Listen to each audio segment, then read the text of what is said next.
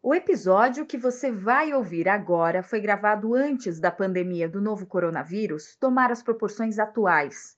A nossa ideia é fazer você relaxar com um bate-papo bem divertido. Bom episódio, viajões!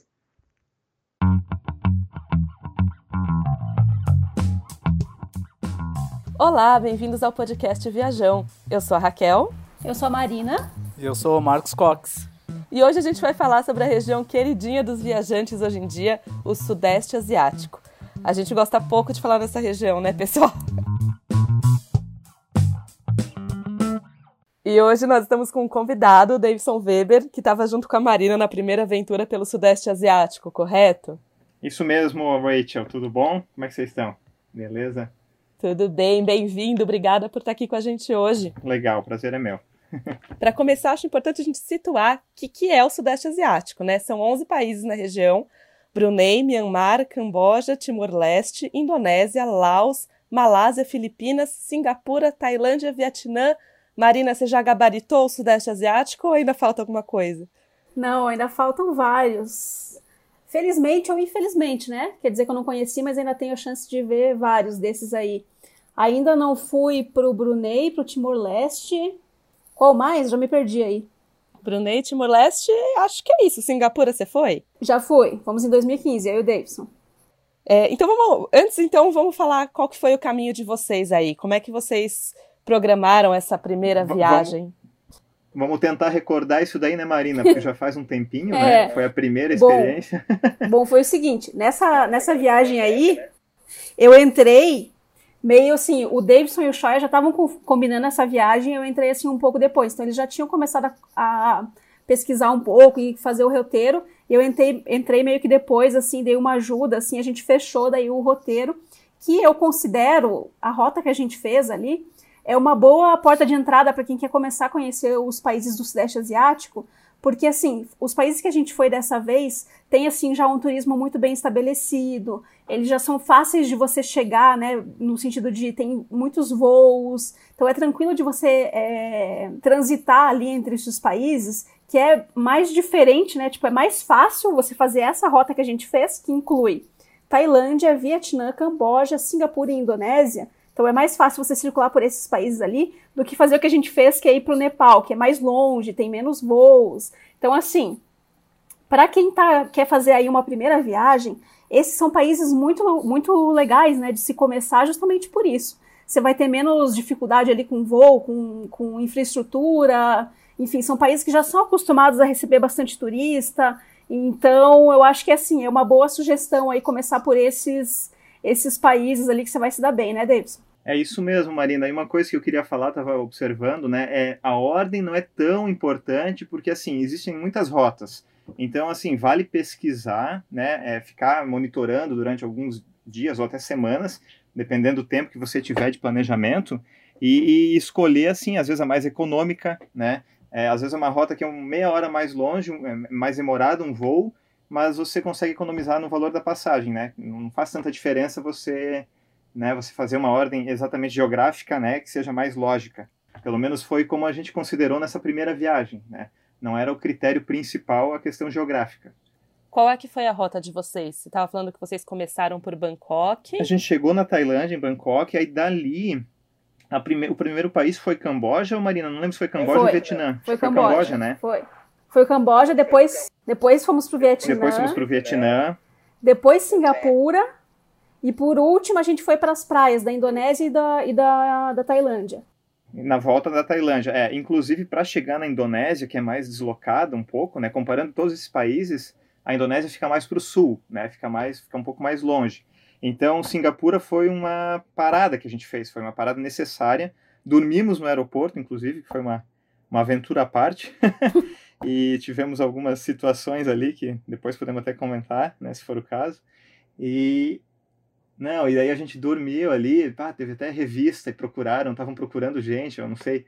É, é, é eu sei que a gente estava dormindo no chão do aeroporto, vieram nos perguntar de onde a gente era e tudo mais, documentação, mas como não tínhamos nada a esconder, né, não tivemos nenhum tipo de problema. e, e Singapura a gente parou, na verdade, por isso, né, porque era uma era uma maneira de chegar na Indonésia. Acho que até a gente não cogitava muito de ir para Singapura e acabamos parando ali porque ia facilitar toda, todo o nosso deslocamento, né? E aí valeu a pena, né? Passamos ali três dias, é, foi, foi interessante. Para você montar esse roteiro, especialmente se é a primeira vez que você vai, o melhor é você abre o mapa aí e vai olhando as coisas que tem mais perto, porque eu acho que é a maneira mais fácil se você não conhece nada. Então vai vendo né, as rotas, como o Davidson falou, vai vendo ali o que, que você considera mais fácil. Normalmente a gente chega em Bangkok, então que é um hub grande ali dessa região. Então você vê ali o que, que tem por volta e vai montando o teu roteiro. Para a gente funcionou assim e deu tudo certo. Falando um pouco então de, de hub, você comentou que Bangkok é uma, um dos lugares onde tem muito voo, é um ponto de conexão. É, como é que foi para vocês voar por ali? Tanto para chegar na, na, enfim, em Bangkok e depois sair de lá para a região ou para outros países. É, vocês voaram com companhias locais? Qual foi a experiência de vocês? É, a gente a maioria das viagens, é, a maioria foi com, com companhias locais, sim, né? É, ali da região, é, da, do, do, Sudeste Asiático. Uh, em especial, não sei, acho que a, a, a Asia, não lembro agora o nome das companhias, a Tiger Air, a gente fez uso de algumas, né? É, então, e... basicamente todos os nossos. Todas nos atenderam, né? É, basicamente todos os nossos trajetos aí dessa vez foi a primeira vez que a gente fez essas viagens só com a mala de mão. E a maioria desses trajetos a gente fez com companhias locais e sem despachar mala. Acho que nessa viagem a gente não despachou mala em, em nenhum trecho. A gente carregou, inclusive, nossos chapéus da, do Vietnã, que a gente carregou a viagem inteira praticamente deu tudo certo. Na mão. Na mão. A gente só teve e, e como um a gente problema. em três, né? É, a gente fazia um revezamento de, de transporte desses chapéus, foi interessante. Isso. Cada hora um levava os chapéus e tal, acabou dando certo. Uhum. Eu tenho um deles aqui, tá inclusive pendurado aqui na minha parede. E, enfim, sobreviveram os chapéus. Mas a gente só teve um problema em todo esse roteiro aí, que foi justamente nessa passagem para a gente chegar em Bali, na Indonésia. A gente ia pegar um trecho que era de Singapura até Bali, e esse trecho foi cancelado por causa do justamente do, de condições climáticas. Era um, um vulcão que tem ali na Indonésia que tinha entrado em erupção e a, a rota do nosso avião passava por ali. Então eles simplesmente cancelaram o voo e a gente ficou meio na dúvida, assim. Inclusive, nesse dia que a gente ficou na dúvida para onde que a gente ia, se a gente trocava passagem, se a gente comprava outra, a gente cogitou ir para as Filipinas. Só que a gente não tinha pesquisado nada, a gente não sabia direito o que fazer e tal. E a gente já queria ir para é. Gili, né? Que eram as ilhas ali da Indonésia. Então a gente acabou comprando outra passagem na hora mesmo, assim, ó. Sabe aquela cena de filme? Me dá uma passagem que você compra na hora e vai. Foi o que a gente fez, basicamente. E conseguimos chegar. Então foi assim, ó, foi um perrenguinho, mas deu certo. É, esse foi um episódio legal, porque apesar de na hora ser assim meio decepcionante, né, que a gente ficou arrasado, pô, vamos perder um dos países, né, que a gente mais estava querendo visitar e tudo mais, e os hotéis reservados e tudo, né, preparado, né, o nosso planejamento era esse.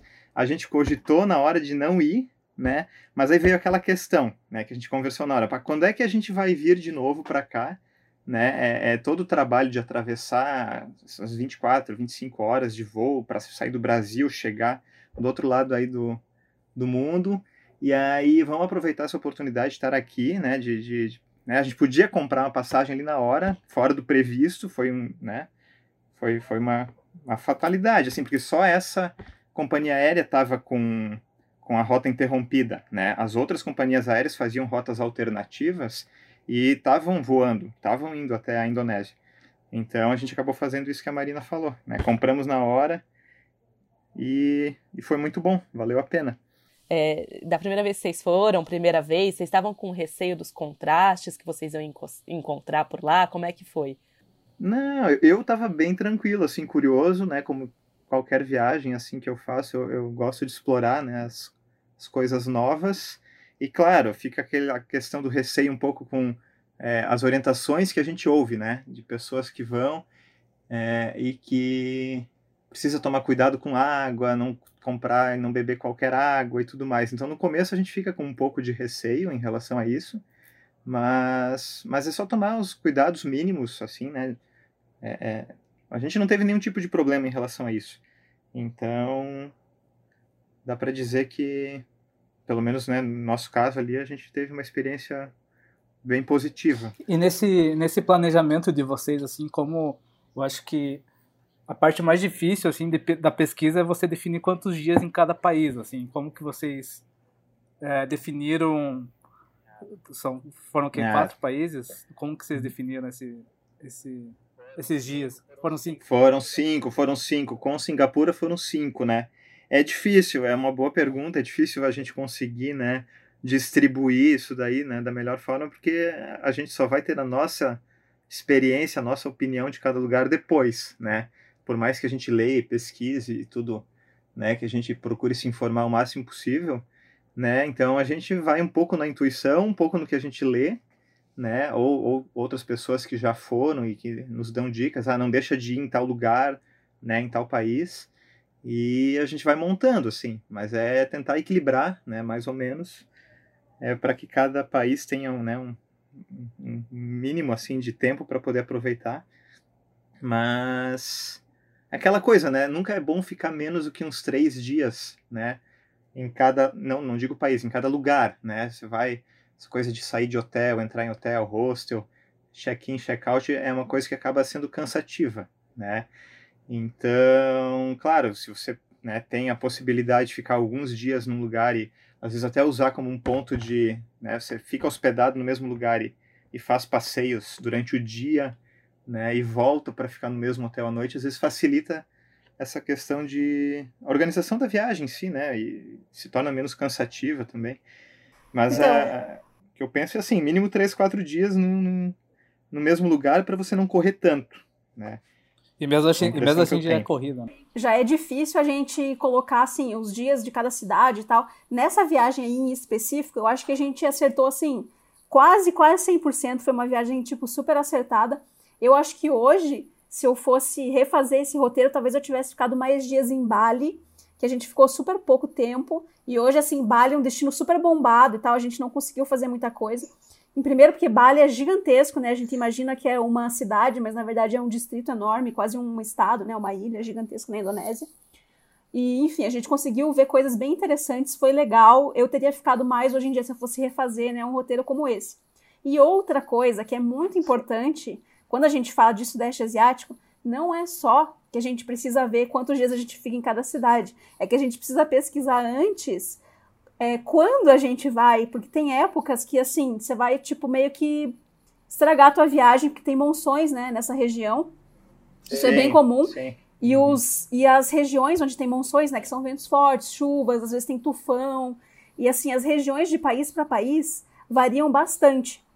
Então, nesse, nessa nossa, nesse nosso primeiro roteiro aí, a gente pegou alguns países que ainda tinham assim um resquício de, de monções e tal, mas não nos atrapalhou. O Camboja, por exemplo, tem monções em geral que vão de maio até outubro. A gente foi em novembro.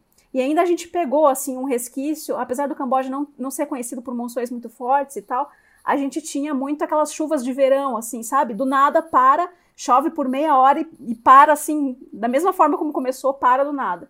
Então a gente, às vezes, andando de bicicleta, a gente tomou um toró, a gente parou daí num tempo, ficou lá, passou, depois de, assim, sei lá, meia hora, e a gente já tava seco de novo, ah, porque é muito quente, né? Verdade, verdade. uhum, muito bom. É, né, como era calor, uma época né, quente, a, que a gente foi, essas chuvas até eram bem-vindas, né? Mas eram chuvas assim, como você falou, né? Eram, eram resquício. Então não, não nos atrapalhou a ponto de impedir um passeio, né? Ou ter que ficar no hotel, qualquer coisa do tipo. É, eu acho que tive sorte que eu nunca peguei assim um clima na Ásia, em todas as quatro vezes que eu fui, que, que nos fizeram ficar no hotel não sair. Mas é uma coisa que é importante pesquisar. É claro, assim, né? Não é uma coisa a ferro e fogo, tipo, ah, se você leu que é Monções é de maio a outubro, então não dá para ir. É bom você dar uma pesquisada boa, assim, ver experiências das pessoas é, e contar com, às vezes, o inesperado, né? Tipo, a gente foi para as Filipinas agora, em 2019, e era uma época de monções ainda. As Filipinas, as monções vão até o final de novembro. Então, assim, o mês, a época boa de visitar as Filipinas começa em dezembro. Mas a gente foi no finalzinho de novembro, esperando que o tempo estivesse bom.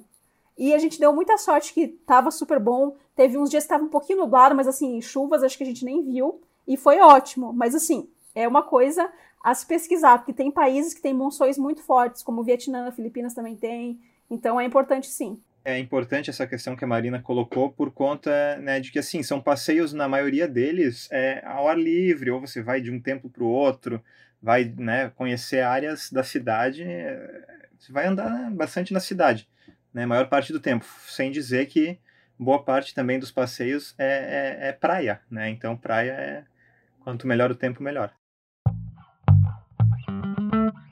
Então, falando em praia é, e pesquisas, duas coisas. A gente está falando aqui de dois países, Indonésia e Filipinas, são arquipélagos. A Indonésia é o maior arquipélago do mundo, tem 15 mil ilhas. As Filipinas têm mais de 5 mil ilhas. Como escolher um destino por ali? Ah, então, é difícil, mas assim, você tem que aceitar que você não vai, conhecer, não vai conseguir conhecer tudo e que basicamente é isso aí. No caso da, da Indonésia, a gente, é. queria, a gente queria ir para Gili, né, Davidson? É, não, é, é, eu ia falar, você bota no Google Gili Island, Gili Islands e você vai, vai ficar fácil de escolher. Aí é só ir, entendeu? porque, porque se você pega as imagens ali, são, são coisas assim, claro, as imagens não representam né, a realidade nem de perto, mas você fica bem, bem entusiasmado assim com o que você vai ver lá quando for para lá. Então, claro, devem haver milhões, não, centenas de passeios ali, né? Mas é, a gente escolheu porque os blogs informavam e existia uma rota acessível é, por barco de alta velocidade, né? São ilhas bem né, deslocadas, né? São mais distantes, assim. Não lembro, acho que era quase duas horas de barco, né? Que a gente ficava viajando. E, mas assim, foi um pouco de pesquisa mesmo, né? É, referências de quem já tinha ido e, e olhar as imagens, né? Olhando as imagens você se encanta e e não fica muito na dúvida do que, que você quer. Exatamente. E no caso das Filipinas, é, que é um destino que é assim, é um pouquinho mais distante ali da maioria dos países, tudo bem que é, Indonésia também é, mas enfim, é, como é um pouco mais distante, não é tão fácil de você, de você chegar lá ou de você voltar como é fácil você voltar para Tailândia. Que, né, você pega ali, tudo bem, né? Tô falando aqui de um voo de, que vai durar ali 24 horas, né? Um voo de 10 mais um de 12, enfim. E tô dizendo que é fácil, mas é isso aí. Porque para você chegar nas, ali nas ilhas das Filipinas, você ainda vai ter que pegar mais dois voos, né? Um para chegar em Manila e depois outro para você chegar na ilha que você quiser. Então a gente começou a pesquisar quais eram as principais ilhas ali que as pessoas recomendavam e que tinha mais, né, ou estrutura ou praias mais bonitas, e a gente acabou chegando em três. Então, a gente aproveitou que a gente ia estar lá para ficar um período mais longo mesmo, porque daí a gente conseguiria ver as três é, ilhas que a gente queria e conhecer mais ali a região e tal, porque justamente é um país de um, um acesso, assim, uma logística de avião, de voos ali um pouco mais complexa. Então eu acho que rolou, deu certo. Assim como em Guilha, eu acho que foi super legal. A gente ficou num, num, hotel ótimo, a gente se divertiu muito. E, como eu falei, a única coisa que eu teria feito de diferente com relação a isso, eu teria ficado um pouquinho mais de tempo em Bali para conhecer algumas coisas que não deu tempo da gente ver. Cox, eu queria fazer uma pergunta para ti, porque você foi para Tailândia, que é o país mais visitado nessa região, mas você acabou não indo, né, para outros países ali no entorno. O que que aconteceu nessa viagem? Por que, que você acabou optando por não ir para outros países na região dessa vez? É mais, mais ou menos aquilo que a gente tinha falado ali sobre a questão do, de deslocamento, assim, sabe? A gente, quando estava planejando para ir para o Sudeste Asiático, a gente cogitou ir para o Vietnã, para o Camboja, mas é, quando você tem criança, tudo fica é, mais trabalhoso, sabe? A gente já fica cansado um monte de ir para quatro, cinco países, fazer todo o trajeto de aeroporto, arrumar mala, e mochila para cá e despacha, porque com criança a gente não consegue levar só uma de mão, né? E, então a gente optou por ser é, mais prático, assim. Então a gente focou na Tailândia, a gente ficou 20, 22, 23 dias por lá. E vamos deixar para a próxima, Bali, Vietnã. Vai, vamos aos poucos aí. Agora que a Ana tá maior, mas agora a gente tem uma bebê. Então eu não sei também se a gente não vai acabar focando em um lugar só na, na próxima vez. Mas é questão de estudar também, né? Vamos fazer o planejamento e ver o que, que, que dá boa. Mas a gente prefer, foi preferência mesmo, assim, de, de a gente ficar em um lugar só, porque já tem o trajeto de Bangkok até as ilhas e tal, já, já tem esse, esse percurso, então a gente tinha em mente que a gente ia focar em um lugar assim para curtir férias mesmo, descansar, porque criança atenua ali a Mas esse é o tipo de né? roteiro, quando é tipo, ah, muito tempo num país, né, ou num lugar em específico ali, que eu acho muito legal também. Porque você acha que conhece um pouco mais a fundo ali o lugar que você tá, e no final você já tá meio que se sentindo em casa, assim, você já sabe é, reconhecer assim, ah, acho que eu vou gostar dessa comida aqui, ou já sabe dizer oi, tudo bem, obrigado, na língua local ali, eu acho que é uma experiência massa também. Você se sente parte do lugar, né? Isso. Legal. Gente, você falou de comida, então eu não vou deixar passar esse assunto, porque acho que comida do Sudeste Asiático é uma coisa que atrai, interessa e que gostamos e recomendamos. Então eu queria saber do Davidson, como é que foi para você a comida por lá? O que, que você gostou de comer? Qual desses países que você visitou você achou que a comida mais te atraiu e por quê? Agora, Voice, você veio com uma pergunta difícil, porque escolher a melhor não é fácil. Entendeu? Mas assim, todas me surpreenderam bastante. É, muito sabor, né? A gente. Ah, qualquer lugarzinho que a gente comia, por mais simples que fosse, era sempre uma experiência bem interessante. Mas uma coisa que eu queria falar, né, sem querer fugir da pergunta, porque eu não vou saber te responder o que, que eu preferi, na verdade, mas uma coisa que era bem interessante, porque assim, a gente podia almoçar, podia jantar, é, se pudesse, jantava duas vezes, porque era tão bom e o preço era tão acessível que, diferente de uma viagem para a Europa, por exemplo, que você normalmente escolhe, né? Ou você janta ou você almoça, né? Uma comida principal, assim, para a viagem não se tornar né, muito cara. E aí lá não, né? Lá a gente tinha a oportunidade de experimentar né, as coisas, né? E, e restaurantes diferentes cada, cada, dia. Então, e sempre com a ajuda né, desses aplicativos, o TripAdvisor era um que sempre estava nos ajudando, então a gente podia escolher né, os estabelecimentos bem avaliados, então não, não era uma coisa assim né, aleatória. Né? Em alguns, algumas situações, sim, né, a gente até né, ah, acha, acha legal um lugar e entra, beleza. Mas em muitas vezes a gente também usava os, os essas plataformas aí que estão disponíveis e né, cada vez mais agora, que auxiliam bastante. Então, assim, culinária é um dos pontos fortes né, do Sudeste Asiático. Né? Se a pessoa tem a vontade de conhecer coisa diferente, né, é, vale muito a pena. Né? A gente teve ótimas experiências. Marina, você que foi para nove dos onze países do Sudeste Asiático, o é, que, que essa culinária de lá tem em comum? Você acha que tem a ver a comida de um país com o outro ou elas são muito diferentes? Assim? Ah, em alguns acho que tem a ver, sim. E, cara, eu Olha, como o Davidson falou, a gente podia, se quisesse, podia jantar duas vezes. Inclusive, tem uma história boa que é de uma vez que a gente foi jantar em quatro pessoas, eu, o Davidson Shoya e um amigo que a gente fez lá no Camboja. E a gente foi jantar. O italiano, um... né? É, não, ele era francês. Era italiano ou era um francês? Ele era francês. Não lembro agora. Francês, né? A gente pediu, cada um pediu um prato, é, pedimos, assim, tudo que a gente queria, sabe? Cerveja, é, não sei mais o que, água, talvez sobremesa, não lembro o que a gente pediu mas a conta deu 16 dólares. O total, tá? Para todo mundo. Então, assim, a gente comeu tudo que a gente queria e o total é, deu isso, 4 dólares para cada um. Mas... A gente chegou a cogitar que aquilo era por pessoa, né? Isso, a gente até pensou assim na hora, mas não era.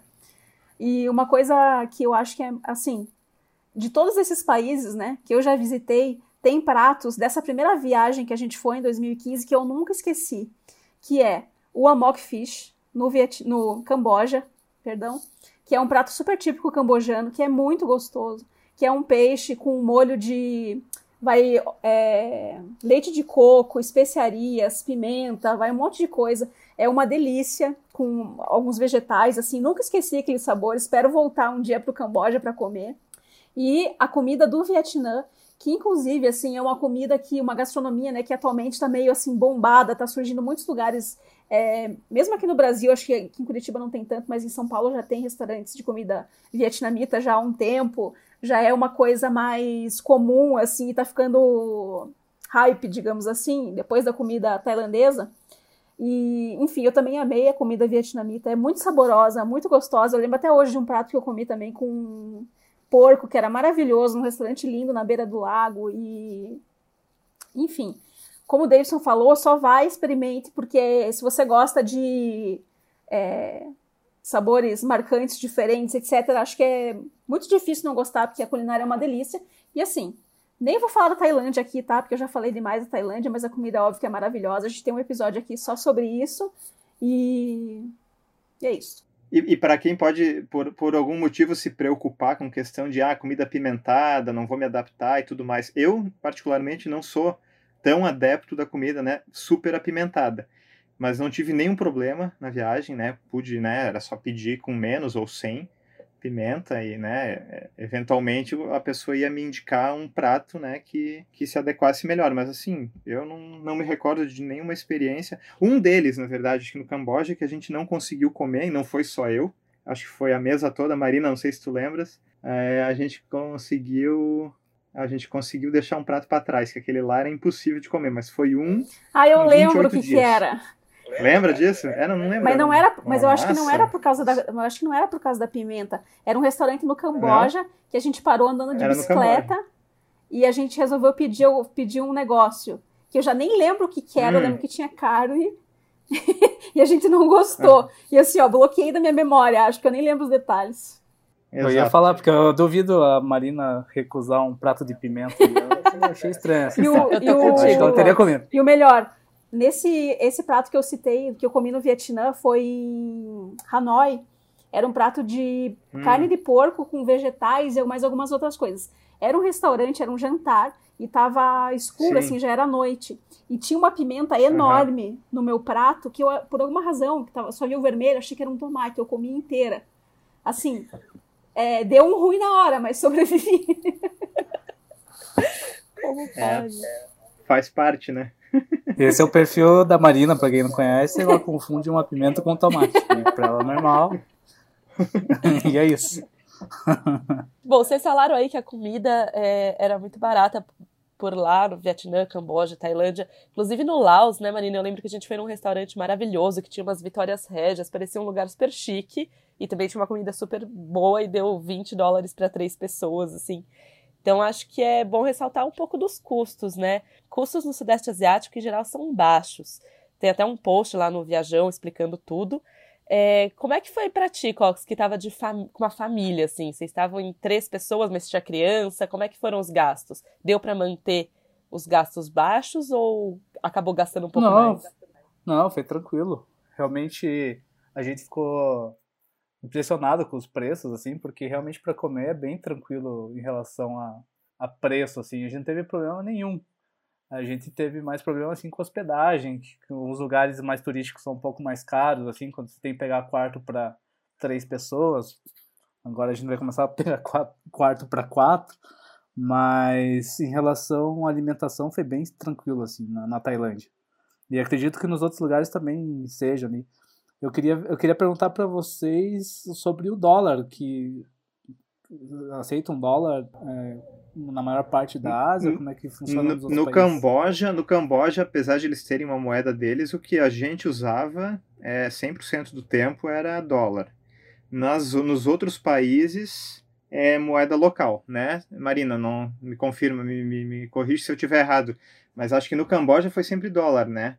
É, a maior parte das coisas a gente pagou em, pagou em dólar mesmo, só que daí eles te devolviam em moeda local.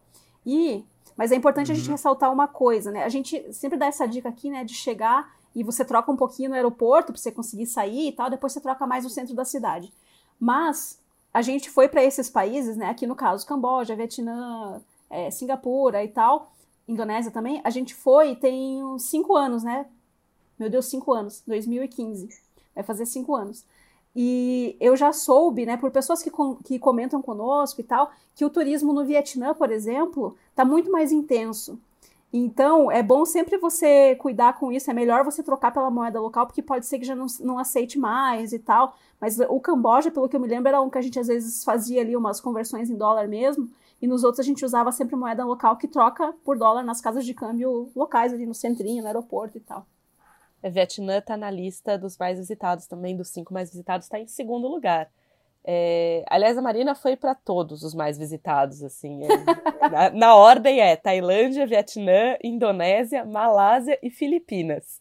Então, em todos esses aí, acho que o esquema é mais ou menos o mesmo, né? Aproveitar muito a história local, a cultura local, é, pessoas muito simpáticas Como é que foi para você, Marina, visitando os lugares mais famosos, os templos, a religião desses países, cada um, assim, tem três países, três religiões diferentes por ali, né? Tailândia é budista, é, a Malásia hoje em dia tem muito muçulmano, né? Filipinas teve colonização espanhola, então também já tem ali um pouco mais católico. Essa pluralidade de, de culturas, de influências religiosas, como é que foi isso para você?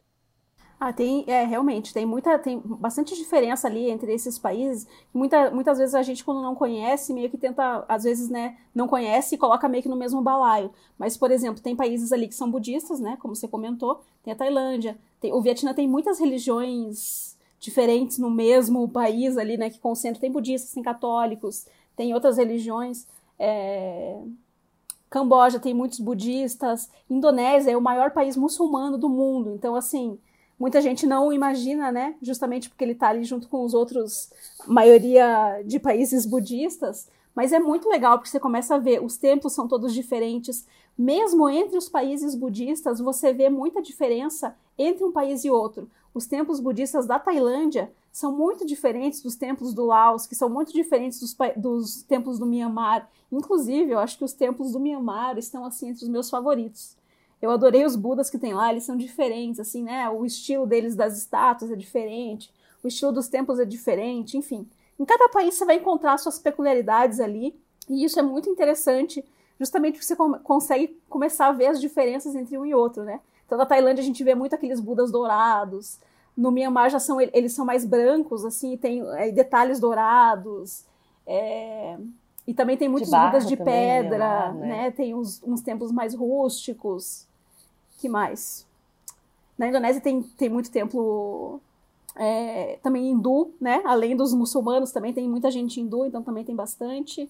Enfim, é muito legal, eu acho, para a gente conhecer realidades diferentes da nossa, começar a ter contato né, com pessoas que pensam de forma diferente, é muito interessante. Ficou curioso? Então vai lá no viajão.com.br. Para mim e para o Cox, que não fomos para o Camboja, contem para gente como é que é o, o Angkor Wat, é o maior templo do mundo. É, demorou 30 anos para ser construído, parecem que as estimativas dizem.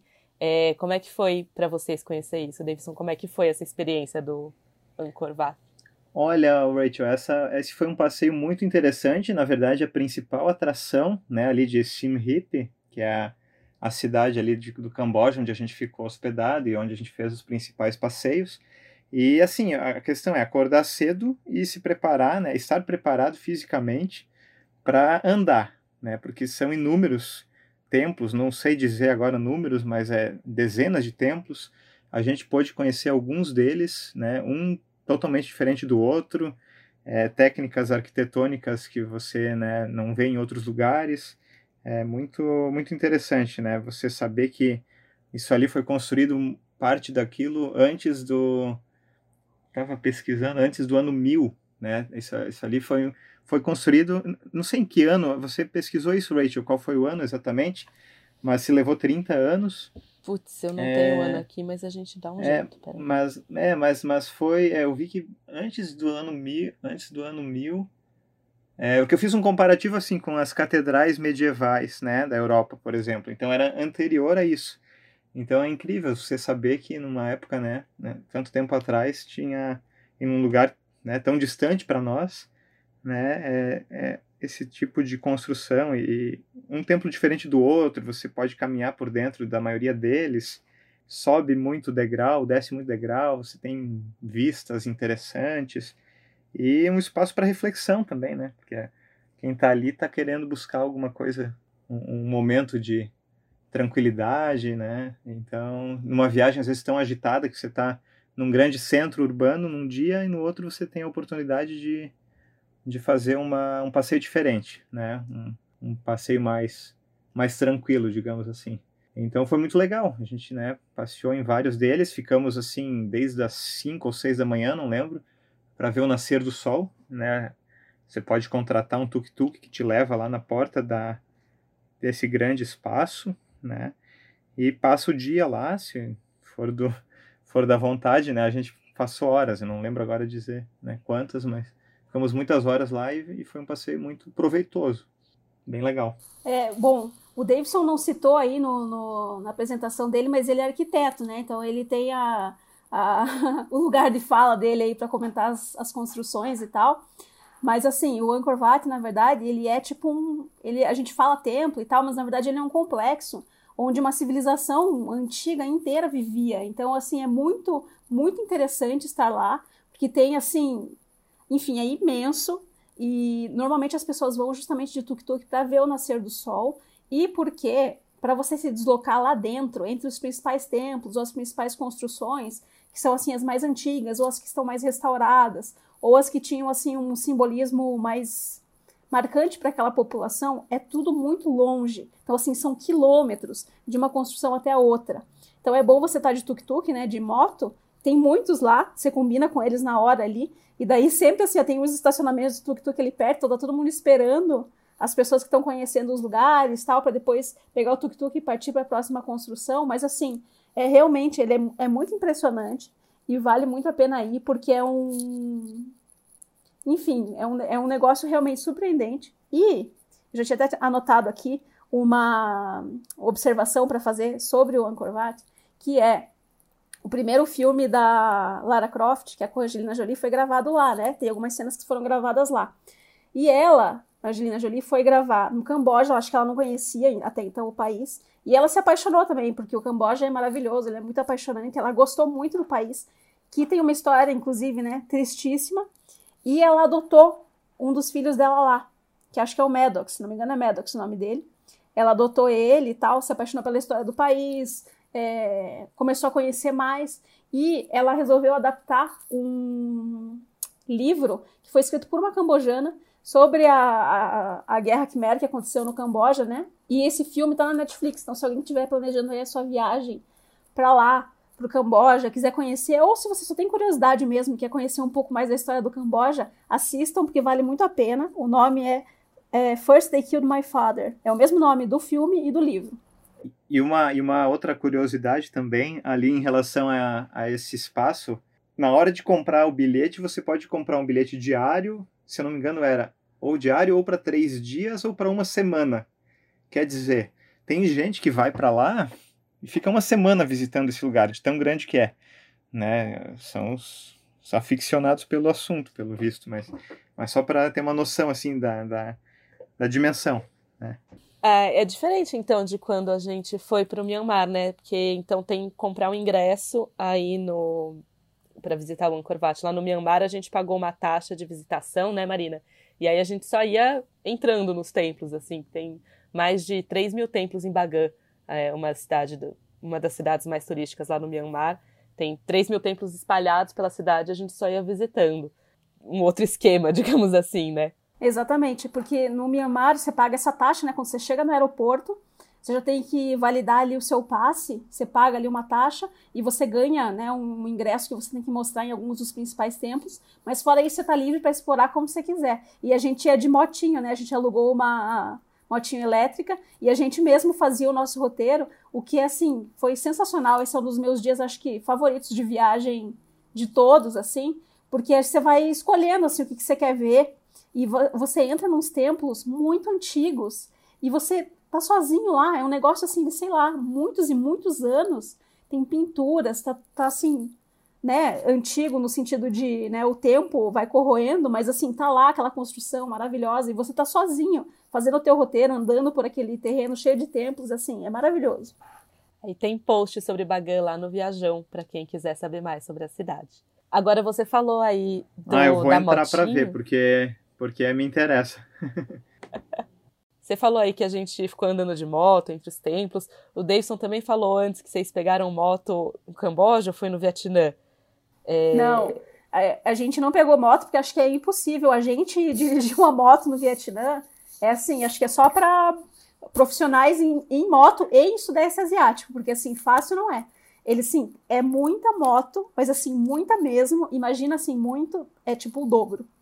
E em grandes cruzamentos você vê assim, é muito legal, porque então todos daí eles param, né, certinho para esperar abrir o sinal. E então fica assim, aquela horda de motos, é muito, muito interessante, bem legal. E se você estiver andando pelas ruas, assim, que não são avenidas, né? Umas ruas mais tranquilas, é difícil de atravessar também, né, Davis? Sim, não, isso é, é interessante, bem interessante em Hanoi, né, que a gente observou. Logo no dia que a gente chegou, era, não sei, era um domingo, assim, é, fim de tarde, não lembro exatamente. Mas aí a gente foi passear naquele lago na, no centro da cidade e movimentado, muitas famílias passeando e gente fazendo exercício e tudo mais.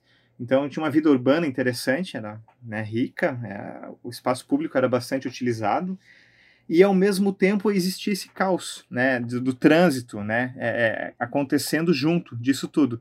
E o curioso é que para atravessar a rua, é, é, o segredo é fazer o contato visual. Né? Você tem que fazer o contato visual com o motorista ali do carro, ele tem que te ver, você tem que ver ele. E, e, e, ambos meio que diminuem a velocidade e sentem uma coisa meio que natural, assim, de que, ah, dá para atravessar. Mas é, não tem uma sinaleira ali que, ah, vou, fechou, agora vai todo mundo atravessar. É, é uma bagunça organizada, eu diria. Você tem que ir na confiança, é, assim, Isso né? foi bem você curioso. Olha, bem... Você olha pra pessoa... Na confiança, é. Você põe o pé na rua e vai. Ele viu você que você pode... tá vindo, você vai. É. Você, não, você não pode ficar sambando, tipo, sabe? Vai dar dois passos pra frente e um pra trás que você confunde eles. Tem que pisar na rua, olha pros motoqueiros e simplesmente vai atravessando. Porque se você ficar indo e voltando, você vai confundir. Vai e não volta, né? E mais uma observação sobre o trânsito do Vietnã, que a gente chega lá e acha maior bagunça, assim, meu Deus do céu, como é que eles se entendem? E depois, quando você vai pra Índia, você pensa assim, meu Deus, eram tão organizados. Ah, pois é. Aí deve ser legal esse comparativo. Cairo também tem uma essa, essa linhagem de trânsito que você não entende como que funciona. Um, um episódio que a gente passou ali para ir para a gente fez um passeio que foi Halong Bay, né, que é ali no Vietnã, e é um, um arquipélago assim, um lugar, né, com muitas ilhas assim de pedra e tal. É, e, e assim para chegar leva quatro horas de viagem de van, né? A gente sai de Hanoi e, e vai de van, assim, com um grupo de 10, 12 pessoas, mais ou menos, com um guia nos acompanhando. E a, a, viagem, assim, boa parte dela é o cara vai buzinando, né? É uma loucura. Não sei se tu lembra, Marina, disso. Lembro. E era uma van bem pequenininha, assim, sem espaço. Era uma van desconfortável, é, não era muito prático, assim, mas compensável pelo passeio, né? Pelo, Sim, pelo lugar, legal. né, que a gente visitou. É, esse é um dos e, passeios inclusive, mais mais populares, acho, dessa região ali, né? E é muito mais legal. Visitados, né? Mais, mais, mais procurados. É, inclusive vale também a dica que eles normalmente oferecem três modalidades ali. Você pode fazer um passeio diário, né? Vai de manhã e volta de noite, o que a gente não fez, mas eu imagino que seja muito corrido, porque como são quatro horas de viagem para chegar no lugar, você vai fazer um passeio de não sei algumas horas e vai ter que logo retornar, né, para a capital. Então não é o mais indicado.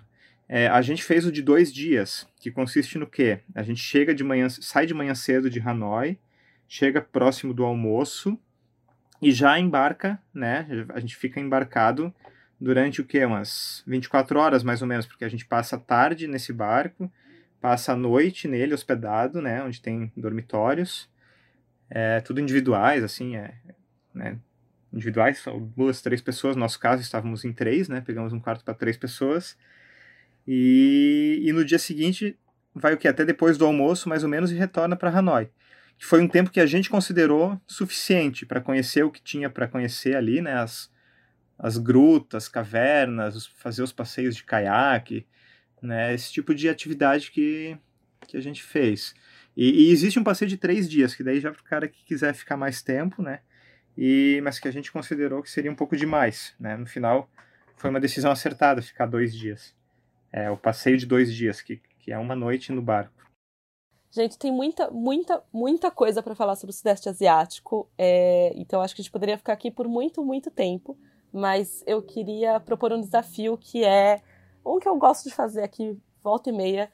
Se fosse para ir para o Sudeste Asiático hoje, fazer um roteiro hoje de viagem pelaquela região, qual seria o roteiro de vocês? Cox, o que, que você tem vontade de fazer? Qual que é o seu roteiro de sonhos? Hum, acho que agora? depois que a gente cumpriu Tailândia ali, acho que o nosso próximo objetivo é focar em Bali ali, Indonésia. Eu acho que vai ser o foco da próxima viagem para o Sudeste Asiático vai ser vai ser por ali assim.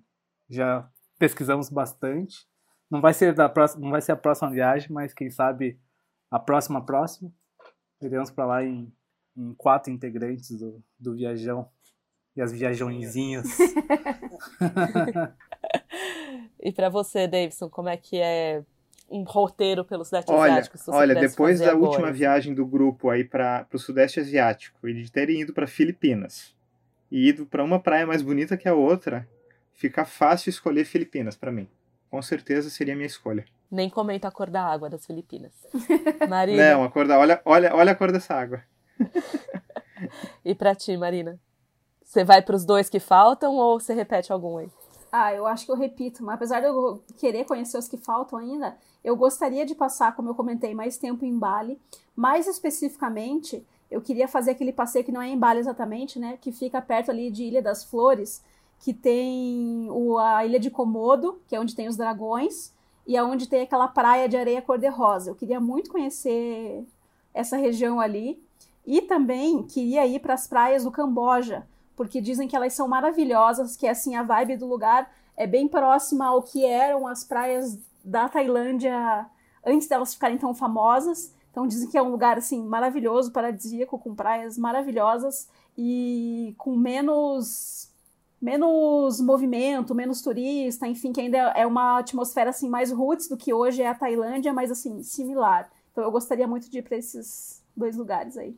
Ah, Camboja é o meu destino, porque eu brinco que eu fiz o, o roteiro B, a minha primeira vez no Sudeste Asiático, porque vocês já tinham ido, né? Davidson, Marina, Choi assistindo para Tailândia, Vietnã, Camboja, Indonésia, Singapura. Então, quando a gente foi, a gente fez Tailândia, Laos, Myanmar e Nepal, que já não é mais Sudeste Asiático, mas está perto ali. Então eu fiquei sem conhecer essa parte mais, é, mais visitada, por assim dizer. E aí o Camboja, todo mundo que eu conheço que foi elogia tanto a comida, as pessoas, os lugares, que é o meu, meu destino aí, se eu pudesse ir agora. É, mas acho que a gente não pode encerrar então sem um, um perrengue ou um milagrinho de viagem dessa região, porque acho que lá tem bastante, tanto de perrengue quanto milagrinho, né? Você tem algum para compartilhar com a gente, Davidson? Alguma história sensacional Olha, dessa viagem aí? O que eu vou comentar é, na verdade, para complementar aquilo que a gente estava falando do daquele voo que a gente precisou comprar uma passagem em cima da hora para poder manter o destino Indonésia na viagem. A gente ficou tão tão atordoado com a notícia de que a gente ia ter que comprar uma outra passagem que a gente comprou a passagem de volta também para garantir. Não, a ida e a volta, né? Acontece que a nossa volta era com outra companhia aérea que não tinha nenhum tipo de cancelamento, que não tinha absolutamente nenhum problema, e a gente comprou simplesmente a ida e a volta. E no dia da volta a gente estava com dois bilhetes na mão de duas companhias aéreas diferentes, horários quase iguais e a dor no coração de saber que o dinheiro foi jogado fora, né? E por uma desatenção naquele momento. E o melhor, Basicamente a gente comprou, foi... a gente comprou essa passagem de ida e de volta sem se ligar que a gente já tinha uhum. de volta. A gente comprou na hora sem pensar, porque estava nervoso ali na hora, tal. Sim, a gente tinha. A volta estava garantida, não tinha nenhum cancelamento da volta. E Só que na hora no... do apavoro, vamos comprar a ida e a volta. Isso. E daí a gente entrou no avião, e daí tava eu, o Davidson e o Shoya, eu tava na, na poltrona do meio, os dois, um de cada lado meu, dormiram assim, ó, instantaneamente. E eu fiquei Foi acordada, você que lembrou? Sim, eu fiquei é. acordada, e sabe quando bate assim, os cinco minutos? meu Deus, a gente tem duas passagens de volta. E daí os dois dormindo, ninguém acordava. Aí o Davidson acordou primeiro. Aí eu falei, Pia, a gente tem duas passagens de volta. E ele parou assim, 10 segundos, sabe? Como assim, né? Meu Deus, assim? temos mesmo. Mas é e lógico. a gente começou, a, e a, gente começou uma... a gargalhar, os dois chorando e dar risada, e o Choi acorda assim de mau humor. Assim, o que vocês estão rindo? E a gente, a gente tem duas passagens de volta. Aí ele é a mesma coisa, assim, 10 segundos. meu Deus, é mesmo. né? E a gente fez de tudo. A, a gente fez de tudo para, não sei se a gente tentou tentou reaver o dinheiro de uma delas, até hoje nunca, não, não, isso lá morreu, né? Tentamos, Ficou para contar certo. a história. É, é, a história foi para isso, para a gente poder contar o episódio. Aproveitando o assunto, tem, um, tem uma pergunta de uma seguidora nossa, ela faz essa, a pergunta sobre passagens. Vocês compram todas as passagens aéreas aqui no Brasil? A pergunta é da Line Underline 81 Silva Soares. Nessa viagem, todas as passagens foram compradas, com exceção dessa do imprevisto, né? Foi comprada no aeroporto uma hora antes do voo. todas são compradas é, normalmente no site da companhia. A gente faz a pesquisa no, naqueles buscadores, né? Nos sites, né? Para fazer um comparativo, uma busca mais rápida. Mas na hora de efetivar a compra, a gente vai direto na, no site da companhia aérea. Né? Normalmente, né? Não tem taxas ou tem menos taxas. É mais tranquilo né? e confiável. Preços muito diferentes ou preços razoáveis é, nessa região? O que, que vocês acharam? Para esse roteiro que a gente fez aí, né, de Camboja, Vietnã, Singapura, Indonésia, as passagens são bem baratas, porque como eu falei no começo do episódio, é, essa é a rota mais comum, assim, que as pessoas, quando vão fazer sua primeira viagem, normalmente visitam esses países. Então já tem muito voo, tem muita companhia aérea que opera, é, são, assim, voos mais baratos, assim. Então essa justamente é a rota acho que mais econômica. Eu não sei como foi quando vocês foram para o Laos no ano dois anos depois dessa primeira viagem, mas eu lembro que na nessa primeira, né, que eu, que eu fui junto, é, a gente cogitou de ir para o Laos. E o Laos era uma passagem que estava bastante fora do preço, comparando com ir para o Camboja, ir para o Vietnã, até para a Indonésia, que era mais distante, era, acabava sendo mais econômico do que ir para o Laos, que era bem perto. Então, aqui, como a gente visitou Luang Prabang, que é perto ali de Chiang Mai, na Tailândia, a uhum. gente já fez um roteiro saindo de Chiang Mai para lá. Então, se não me engano, ah, a passagem vocês não foi... foram a Chiang Mai. Uhum. Isso. Se sim, não me engano, sim, a passagem sim. não foi muito cara, porque a gente já, já fez mais uma no norte, rota... né? Isso. É, por isso que vale fazer, fazer assim, é, é, tentativas. Você vai, tem, que, tem que ter uma paciência, né, de procurar. É, quando você faz por conta, né, você tem vantagens de conseguir preços melhores, mas você você acaba tendo que né, é, é dedicar um tempo grande para isso. Né? É trabalhoso. Mas vale a pena. Não podemos negar. Vale super a pena. Ai, gente, infelizmente eu vou ter que encerrar esse episódio porque é muito difícil parar de falar do Sudeste Asiático. É, tanto que tem vários e vários posts lá no Viajão para quem quiser ler mais. Tem episódio sobre a Tailândia aqui no, no podcast do Viajão. E com certeza a gente vai voltar a falar desse assunto. Davidson, muito obrigada por participar com a gente desse episódio de hoje. De nada, Rachel. Legal. Você quer deixar bom. suas redes? Como é que o pessoal pode te encontrar para saber mais dessas suas viagens e histórias? Olha, o Instagram é Davidson Weber, né? É D-A-V-I-D-S-O-N, W-E-B-E-R. Igual da Harley. Igual da Harley Davidson. E eu queria fazer uma última consideração para alguém que está planejando uma viagem, que eu acho que é uma dica interessante, e a gente seguiu essa dica na nossa primeira viagem, que foi deixa a última semana para as praias, pelo menos 5 a 7 dias para você descansar, porque a viagem é cansativa, depois o retorno é cansativo, então se você tiver alguns dias de descanso, não, não tem problema se for no mesmo lugar, fica fica dois, três dias ou quatro dias no mesmo lugar, né? Conhece ali a região bem e aproveita para descansar que, que vale a pena. Eu lembro da gente nos últimos dias de viagem, ó, que bom que estamos na praia, porque, né, tá sendo relaxante para poder voltar pro Brasil e voltar pro trabalho e tudo, né, revigorado. Então isso é... E que belas praias. Exatamente. E, e sempre que puder esticar os dias, né, a gente ficou na dúvida, ah, vamos ficar 23, 24 dias? Não, vamos ficar 28 dias, por que não? Né, porque se você já tá lá, ficar quatro dias a mais, você, você consegue fazer esse esforço.